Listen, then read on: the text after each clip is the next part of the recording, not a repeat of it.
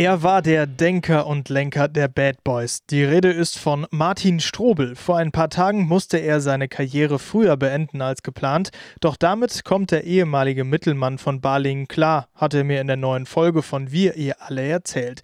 Zu Beginn stand aber erstmal die Geburtsstunde der Bad Boys im Fokus. Das Gespräch wurde wie immer über Skype aufgezeichnet und Christian Klein wünscht jetzt mit der aktuellen Folge von Wir ihr alle, heute präsentiert von Hella. Hella von Grund auf frisch. Am Mittwochabend zeigen wir auf unserem Facebook-Kanal das EM-Quali-Spiel Deutschland gegen Spanien in Mannheim. Einer, der natürlich mit auf der Platte stand, war Martin Strobel. Moin Martin.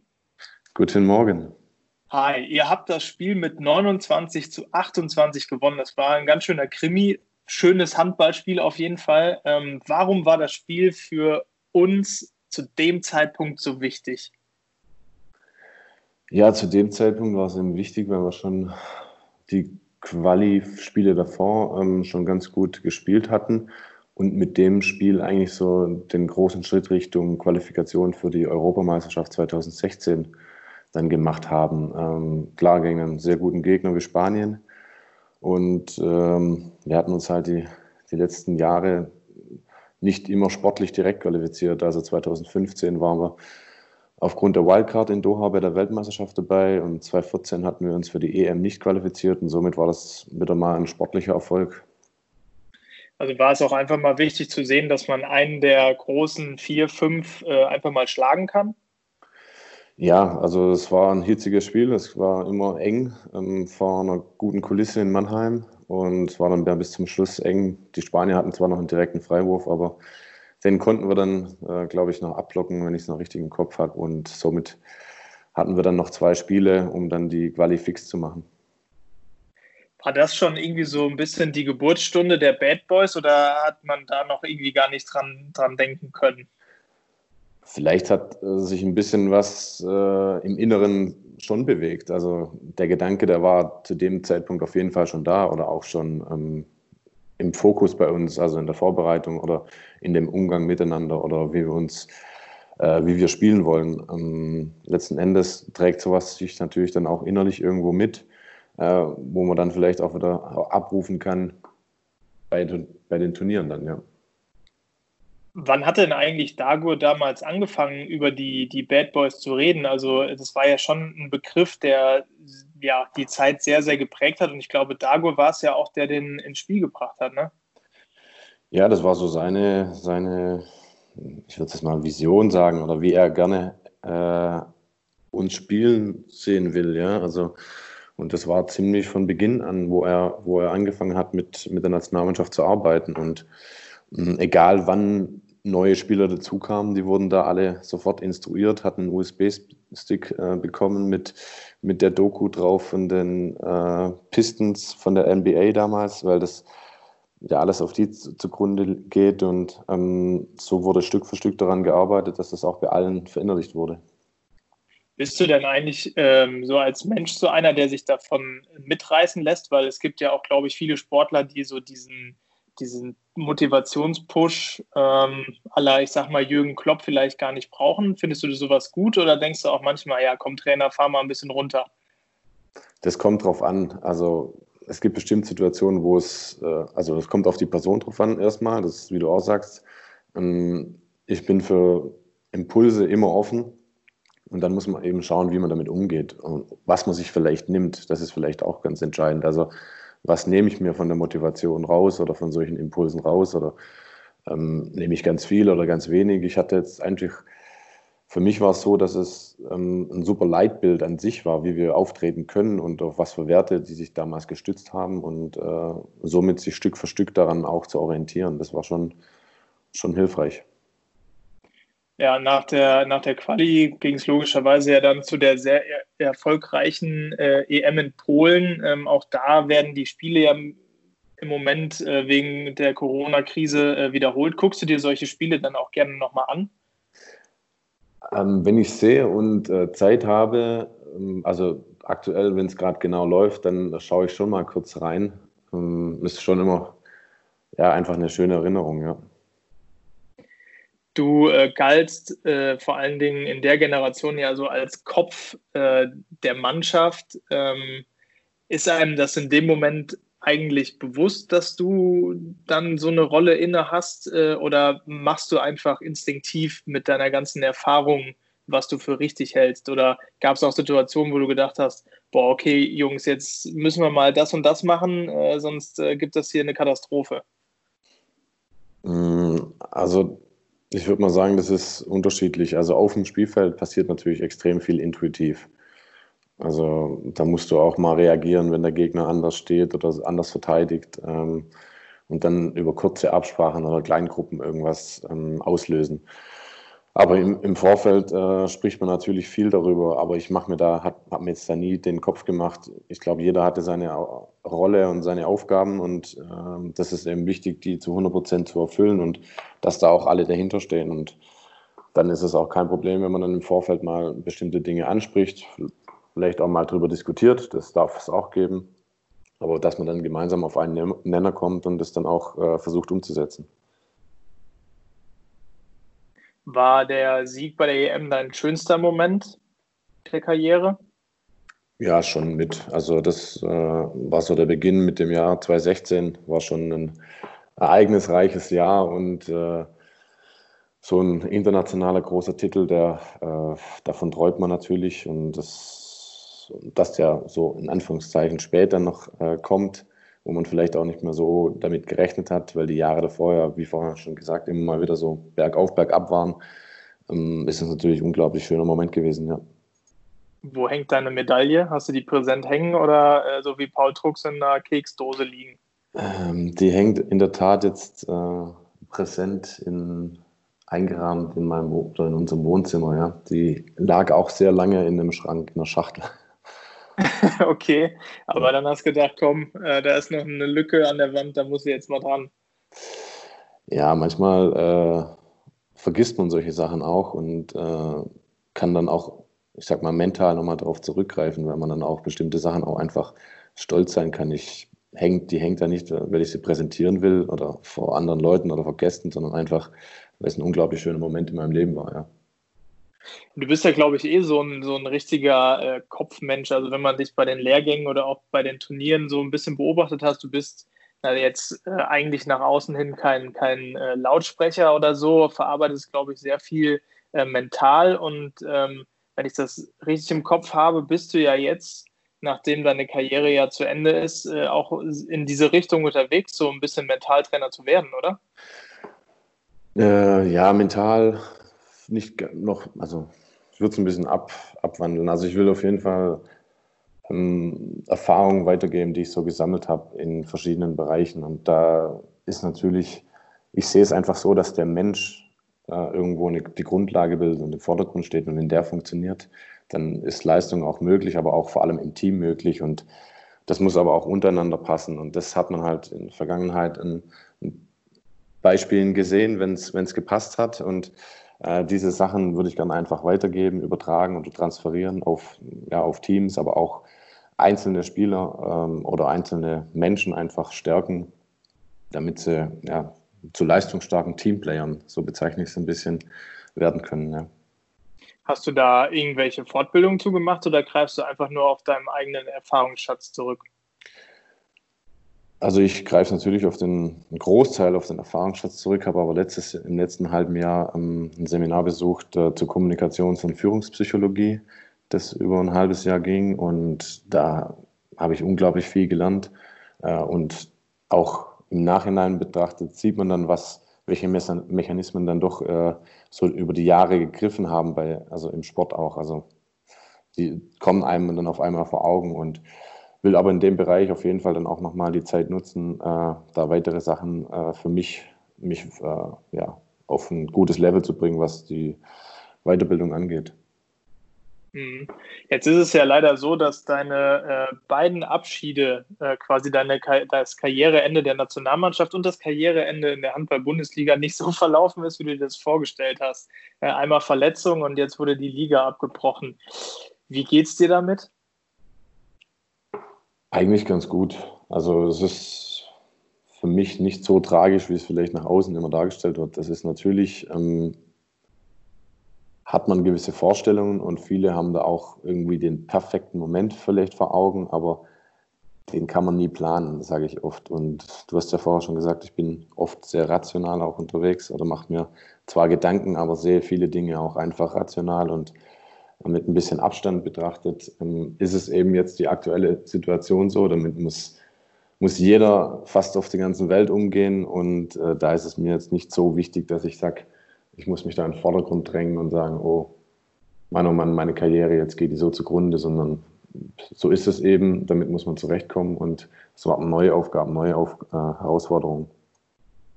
Hast du mehr Nachrichten bekommen nach deiner Verletzung bei der WM oder nach dem Saisonabbruch, dass du kein richtiges äh, ja, Abschiedsspiel bekommen hast jetzt? Ähm, es waren jetzt schon auch ein paar Nachrichten, aber nach der WM war es schon, schon mehr. Ja. ja gut, da war die Aufmerksamkeit vielleicht auch noch ein bisschen höher. Ähm, äh, ja, da, das, da musste ich erstmal an zwei Tage danach erstmal noch alles durchscrollen und wo ich dann wieder ja, nach der OP, da hat es schon ein bisschen länger gedauert alles. ja, das glaube ich dir. Aber ähm, zu dieser Verletzung bei dir, äh, bei der WM, äh, gibt es ja eigentlich auch noch eine echt coole, schöne Geschichte. Du bist, nachdem du ähm, ja, dir den Kreuzbandriss zugezogen hast, warst im Krankenhaus und dann bist du nochmal zurück ins Teamhotel und hast ähm, eine Rede gehalten. Ähm, hast du dir das schon auf dem Weg zurück ins Hotel gedacht, dass du das machen möchtest oder kam das einfach so instinktiv aus dir raus? Das kam, der Gedanke kam eigentlich, wo ich das erste Mal dann auch mal kurz für mich alleine war. Und zwar, das war dann im MRT, in der MRT-Röhre. Ähm, da hatte ich ein Gefühl, also kam mir einfach so, mir war klar, okay, das war's, kann sein, ich muss morgen oder so, oder ich wusste nicht, zwar nicht genau, aber dass ich relativ schnell ab, ähm, abreisen muss. Und dann wollte ich einfach noch äh, ja, der Mannschaft mit was auf den Weg geben und mich bedanken. Und das kam dann so in dem Moment, wo ich mal kurz auch wieder für mich alleine war, ja. Weißt du noch, was du genau gesagt hast? Äh, ja, ich habe halt einfach nur mal kurz alle in, ins Bilde genommen, was jetzt äh, genau kaputt ist, weil das ist auch immer so eine Sache, wenn du da nicht, äh, nicht sofort allen Bescheid gibst, dann kommen nachher, ähm, wirst du hundertmal gefragt ähm, und dann ist es für mich einfach wichtig, äh, dass alle im gleichen Bilde sind und da war die Mannschaft von, zusammen und dann fand ich das für einen guten Anlass, das zu sagen. Und eben äh, natürlich Glück, Glückwünsche auch, weil das war ja das Spiel für, das Einzug, für den Einzug ins Halbfinale. Und dass wir jetzt ein Ziel von uns erreicht haben, aber dass halt der Weg noch nicht zu Ende ist. Ja? Und dass es jetzt zwar nach Hamburg geht, aber ähm, da der Weg nicht enden soll. Also, dass man einfach weitermachen soll und ähm, auch es schaffen kann. Wir wissen ja jetzt, dass es zwar nicht ganz gereicht hat, aber dass es trotzdem eine, ja, eine super Weltmeisterschaft an sich war. Absolut, absolut. Das war tatsächlich eine sehr, sehr coole Zeit. Ähm, dann gab es die Debatte, ob du äh, ja jetzt im vergangenen Januar auch nochmal mitreist. Ähm, da hast du dann ähm, Christian Prokop hinterher abgesagt, weil du gesagt hast, du glaubst, dass du das körperlich höchstwahrscheinlich nicht mehr schaffst. Ähm, wie schwer ist so eine Entscheidung für sich selber zu treffen? Ja, das, äh, da muss man schon, äh, kann man nicht von heute auf morgen, man muss schon gut in sich hineinhören und ähm, auch ähm, in Rücksprachen sein. Also der Umgang war immer sehr offen und kommunikativ, auch mit Christian zu der Zeit. Wir haben uns immer neu verabredet zu sagen, okay, wir schauen dann nochmal zu dem Datum, wie es dort ist. Ähm, und jetzt war es dann einfach so, dass ich gemerkt habe, dass es mit zunehmender Belastung, ähm, also der Spielrhythmus, also die, wenn die Spiele recht nah aufeinander liegen, einfach gemerkt habe, dass es ja, länger dauert, bis ich wieder auf einem guten Niveau bin, sage ich jetzt mal, oder zumindest körperlich an meine, an meine Grenzen hochkomme.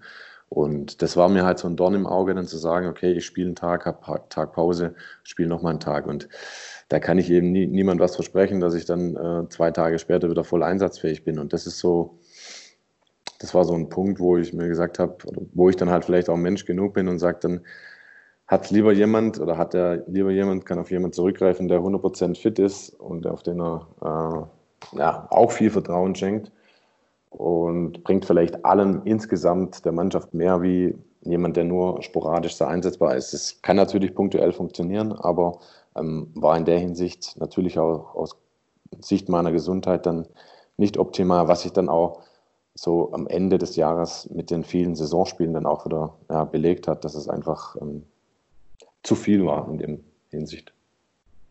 Das äh, wirkt aber auch von äh, einer ja, Größe, äh, sowas für sich selber ähm, irgendwie einzuschätzen. Das, das klingt echt gut.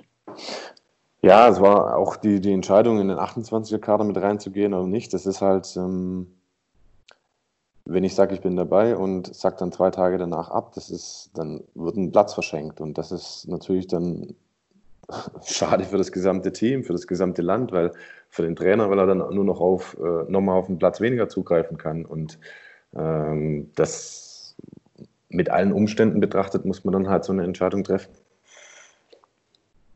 Ja, wir haben äh, auf Instagram gestern Abend ähm, gefragt und auch auf Facebook, ähm, was denn unsere Fans dir gerne mal noch für Fragen stellen würden. Und es sind wieder massig gekommen. Äh, okay. Ein paar habe ich mal äh, rausgesucht. Ähm, eine Frage, die da könntest du wahrscheinlich äh, stundenlang referieren. Aber was ist denn ein guter Tipp für einen jungen Mittelspieler? Worauf sollte der achten? Worauf sollte der achten? Also ein guter Tipp ist auf jeden Fall, dass man viel mit seinen Nebenleuten sprechen muss. Also dass man äh, überzeugt ist von dem, was man tut. Ähm, Rücksprache hält natürlich mit dem Trainer, was das taktische System angeht oder was die Vorgaben sind, aber dann natürlich äh, viel sprechen, ähm, damit alle im Bilde sind, was man, was man tun möchte. Ähm, was war dein schönster Handballmoment? Ich glaube, das haben wir schon geklärt. Oder ja. hast du noch einen anderen? Ja, Zusatz kann man dann vielleicht noch sagen, dass äh, die Olympischen Spiele waren natürlich dann schon auch noch ein Highlight, ja, mit, mit der Bronzemedaille. Ja. Ähm, gibt es eine Entscheidung in deiner Karriere, die du im Nachhinein vielleicht bereust?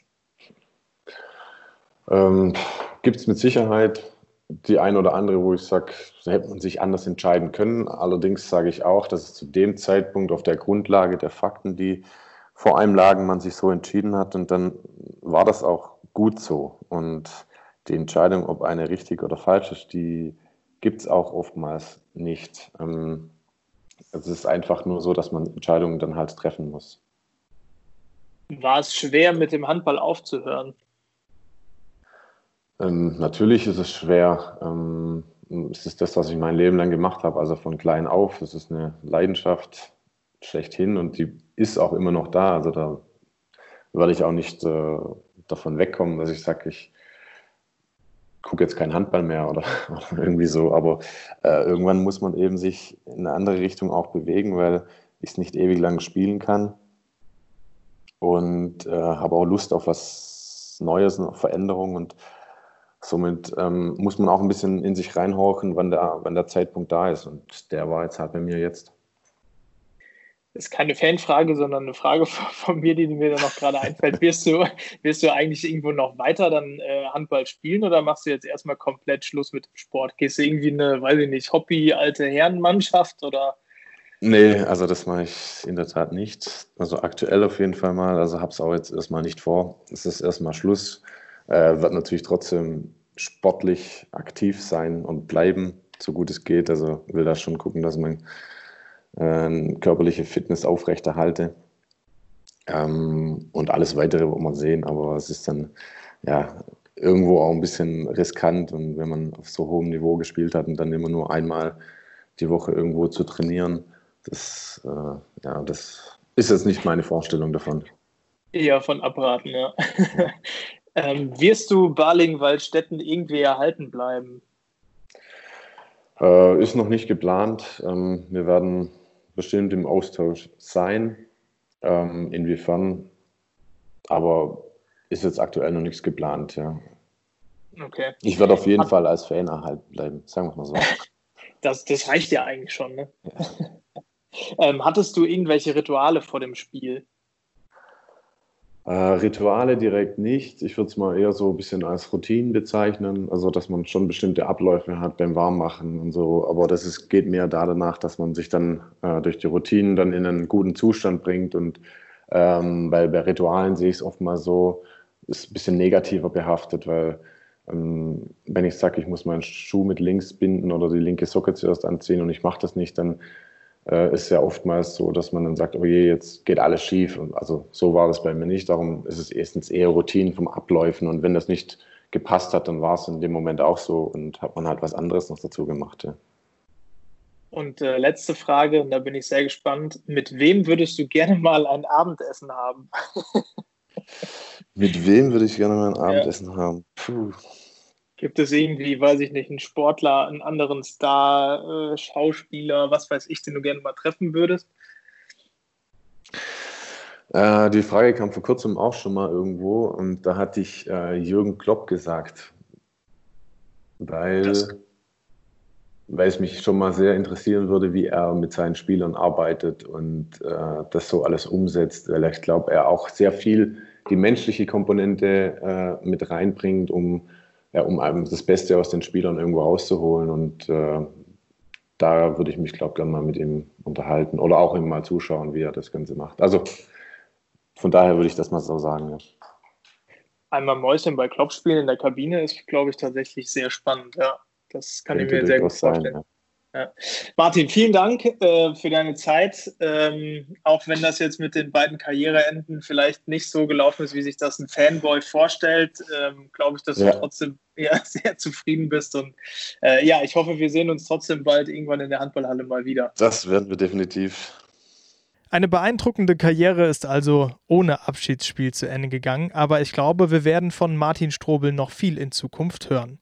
Ab Mittwochabend könnt ihr dann das Spiel Deutschland gegen Spanien aus der EM-Qualifikation 2016 nochmal im Real Life angucken. Das geht ganz einfach bei uns auf der Facebook-Seite.